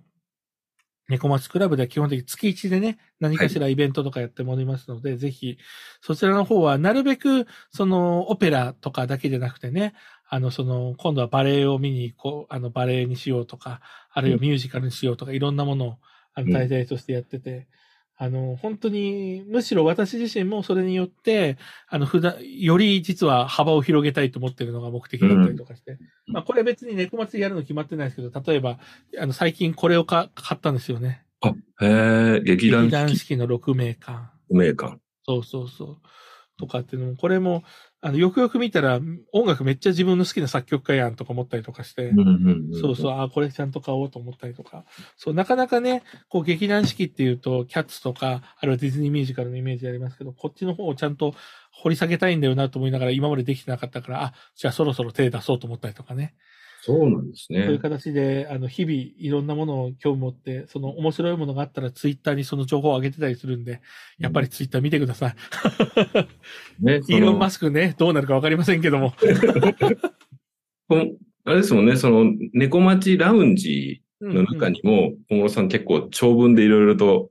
ね、書いていただいたりもそう、あの、思いついてものとかはね、いろいろ書いたりしてます。はい。それこそ今取り上げていただいた6名間の話とかもねそう、最近書いていまただいて。書きました。そう。だからそこで、あのね、まさにこの今度、猫町で皆さんで、あうんの、トスカっていうね、あの、有名なオペラを見に行くんで、で、その、実は、その、み、みんなで見に行くことになった、その、藤原歌劇団の方から、じゃあせっかくだからパンフレットに、あの、こ、あの、なんだろうな、コラム的なものを書いてくれって言われて、うんうんまた別にちょっと仕事が来て、それで、あの、トスカのなんかネタ出しないかなっていろいろ調べてたら、まさに6名間の話が出てきて、うんそしたら、6名間ってあの、私が大学時代に作曲習ってた先生が、オペラ化しても、オペラにもしてるんですよ。うんうんそれは見たことあって、だからストーリーは知ってるんですけど、あ、劇団四季もあったよなと思って、それで、かあの、買ってですね、ちゃんと見ようと思ったりとか、だからそういうふうに、こう、興味が、自分が、あ、ここまでは自分の範疇だなと思うところは、なるべく買ったりとかですね、お金の許す範囲で、こう、広げていくっていうのを、あの常に今もやってる感じですね。そうなんですね。ありがとうございます。あの、僕は勝手に6名間ってライブハウスがあった。あのビジュアル系のバンドがね、よく出てたライブハウスなんですけど、そのあの、元々の大元のね、あの、はいその、大元の方の6名はい。間ですね。で ございます。西洋文化を取り入れていった方のね。ありがとうございます。また、あの、ね、小室さんに関する情報は、自分史ラジオのツイッターとかでも、いろいろ、あの、リプライですとかね、はい。リツイートですとかもさせていただきたいなとも思ってますんで、はい、あの、これ最初にお話ししてましたけど、はいあの、ね、そこで公開するときに、あの、本名をで出すのか、それとも猫町で呼ばれてるコメさんで出すのかって思いましたけど、まあ、今日の内容なら本名でいいかな。あ ありがというぐらいですとうございます。感じです。はい。はい。あの、長時間、今日はね、本当はこのよ、あとまたご予定があるということだったんいえですけど。いえいえ、もう非常に私も楽しかったですし、あのね、また、じゃあ数年後とかに改めて、はい、はい。い、ろいろ状況が変わったらお話しさせて、ね、まだお話ししてないことはね、あのネタとしてはもちろんいろいろあるので、そうでしょうね。い、ろいろと駆け足でもね、最後の方もお話ししていただきましたけど。そうなんです。まだ何気にね、高校以降はざっとした話でね、うんあのやっぱりこの元々の価値観作った北関東話というね、ね、袴の色が派手なエリアっていう。もうだって、未だに目浮かびますからね。本当にね、あのーさっき言った通り、あの、インクのね、インクジェットのあの原色のカラーみたいな、ね、あの3色みたいなのが、こう、袴って、こんなんあるんだなって思いましたよ、あの時ね。初めてね。すごいですね。いやありがとうございました。今はい、こちらこそありりがとうございました。ぜひごご出演よろしくお願いします。